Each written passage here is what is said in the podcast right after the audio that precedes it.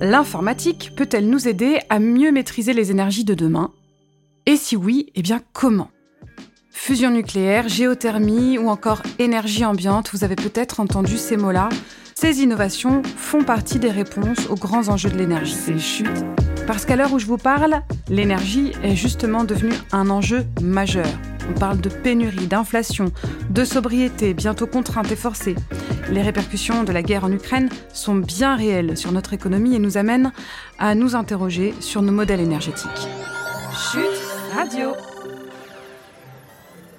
En coulisses de cette agitation médiatique, des chercheurs et des chercheuses chez INRIA, donc l'Institut national de recherche en sciences et technologies du numérique, planchent sur le sujet pour penser les solutions de demain.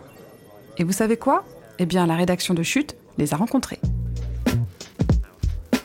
Les sciences du numérique en quête d'énergie moins polluante, c'est le sujet du jour dans ce nouveau podcast de Chute Magazine que vous pouvez également retrouver dans notre magazine papier Qui sème le volt récolte la tempête, disponible en kiosque, en librairie et sur chute.media bien sûr.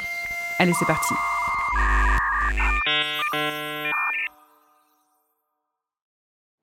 Pour commencer ce petit tour d'horizon, Direction les Bouches-du-Rhône, où 35 pays participent à la construction de Tokamak ITER, une machine expérimentale destinée à exploiter l'énergie de la fusion nucléaire. Deux, trois mots rapides sur la fusion nucléaire. À l'inverse du processus de fission, la fusion nucléaire présente un avantage considérable, qui est celui de rejeter moins de déchets radioactifs tout en libérant une quantité d'énergie bien supérieure à ce que délivrent actuellement les centrales nucléaires. Mais comme vous vous en doutez, Générer cette réaction physique est loin d'être une mince affaire. Bon, pour faire simple, essayons de vulgariser dans le bon sens du terme, bien sûr. Pour que la fusion nucléaire se produise, les gaz doivent être portés à très haute température. C'est de cette manière que les noyaux et les électrons des atomes se séparent et que le gaz se transforme en plasma. C'est précisément dans cet état de matière que les noyaux vont fusionner. Et donc, ce qui se passe avec ITER, c'est que reproduire artificiellement les réactions se produisant au cœur du Soleil demande une maîtrise totale du processus. Bon, plus précisément, il s'agit d'éviter que le plasma ne touche et ne détruise ce qui l'entoure. Le tokamak est donc conçu afin de générer un champ magnétique qui confine la matière en fusion. Et comme vous pouvez vous l'imaginer, c'est loin d'être évident à réaliser. Emmanuel Franck est chercheur chez INRIA et membre du projet de recherche Malaisie, pour Machine Learning of Simulation. Il nous en dit plus sur ce processus. Modéliser l'évolution temporelle de la vitesse et de la température du plasma représente un temps de calcul de l'ordre de plusieurs jours à plusieurs semaines. Son équipe travaille également sur des modèles réduits d'ITER, beaucoup plus simples à expérimenter. Dans le cadre de Malaisie, nous testons une approche de la fusion nucléaire basée sur l'intelligence artificielle qui permet de corriger les erreurs des modèles algorithmiques classiques. Bon, selon lui, le couplage entre IA et la recherche sur la fusion nucléaire est encore balbutiant. Mais tout cela pourrait bien trouver des débouchés industriels d'ici une petite dizaine d'années. Allez, on s'accroche, les promesses sont au rendez-vous.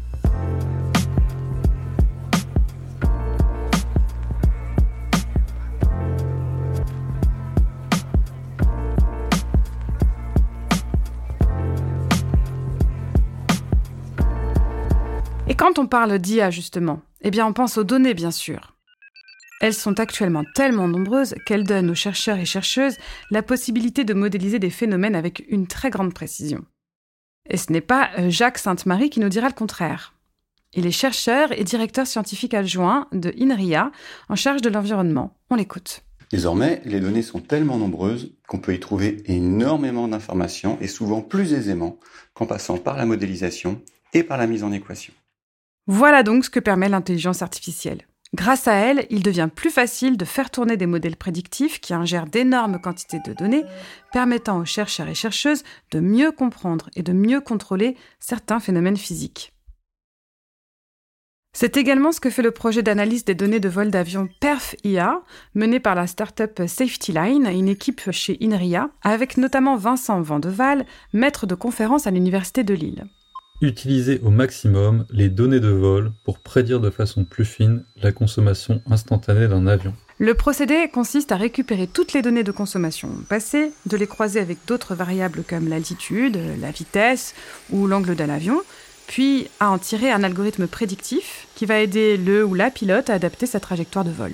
À terme, ce Waze de l'aviation devrait permettre d'automatiser presque intégralement les manœuvres de décollage qui sont, rappelons-le, les plus polluantes. Bon, si l'utilisation de l'IA est une belle opportunité, hein, reconnaissons-le, elle ne résout pas pour autant tous les problèmes des scientifiques. C'est même parfois le contraire. L'IA fonctionne parfois comme une boîte noire et on ne sait pas exactement comment elle parvient au résultat. Pour élaborer des preuves et des démonstrations, le raisonnement humain reste irremplaçable. Voilà ce que nous suggère Jacques Sainte-Marie. Et c'est également un constat que partage Emmanuel Franck. L'intelligence artificielle ne sera jamais au cœur des prédictions physiques car ces algorithmes comportent toujours un risque d'échec.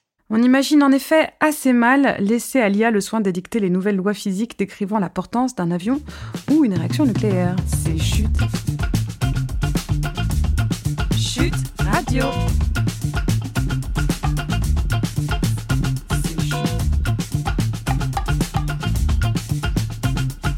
Que ce soit avec ou sans l'IA, INRIA s'est engagé dans de nombreux projets de décarbonation de la production d'énergie. Parlons également du projet Pixil, par exemple, qui cartographie le sous-sol des Pyrénées afin d'y accélérer l'exploitation de l'énergie géothermique.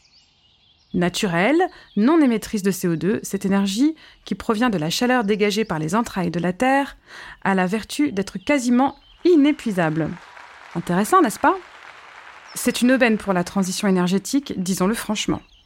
Les chercheurs et chercheuses chez INRIA y apportent leurs compétences en mathématiques appliquées.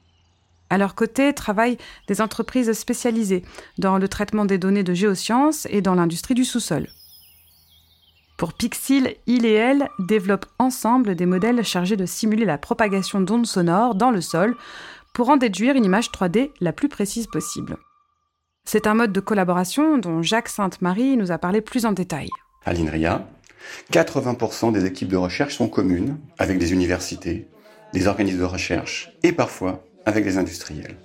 L'intérêt, c'est de définir un projet scientifique partagé par chacun, de travailler avec des points de vue différents et complémentaires sur un même sujet, et cela avec une dotation fournie par chacun des partenaires. Et voilà comment les chercheurs et chercheuses chez INRIA mettent leurs compétences en informatique, calcul haute performance et sciences des données au service de l'amélioration des connaissances géophysiques et de la réduction de l'empreinte environnementale du numérique.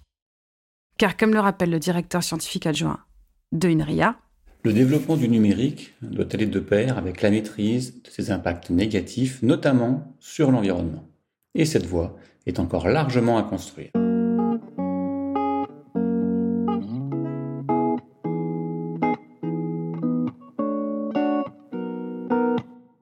Alors comment faire pour minimiser les impacts négatifs du numérique? Vibrations, ondes, température sont autant de sources d'énergie ambiante et gratuite sur lesquelles travaille INRIA. Parlons également de l'équipe du projet ZEP pour Zero Power Computing Systems, qui a travaillé sur des systèmes informatiques capables de fonctionner uniquement grâce à la récupération de l'énergie ambiante. Oui, vous avez bien entendu. Ce sont des petits objets connectés, tels que des capteurs, des caméras ou des montres, qui peuvent fonctionner avec juste quelques microwatts. Cette puissance électrique peut être fournie par des panneaux solaires et éoliennes de la taille d'un porte-clés ou des capteurs qui créent de l'électricité à partir de la différence de température entre la peau et l'air, par exemple, des vibrations ou encore des ondes électromagnétiques. On pense à la radio ou encore au Wi-Fi. Le problème? Eh bien, ces sources d'énergie sont intermittentes.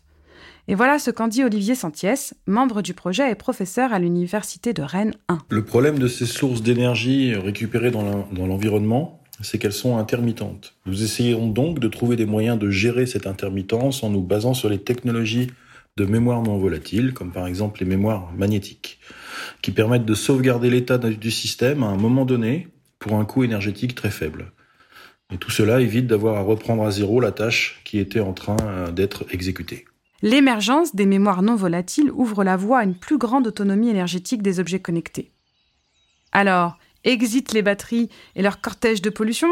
Hmm, Pas tout à fait, car certaines applications critiques nécessitent une continuité de service et donc une alimentation continue. Notre projet n'a pas vocation à faire baisser le niveau global d'énergie consommée, mais plutôt à récupérer l'énergie gratuite qui se trouve partout autour de nous.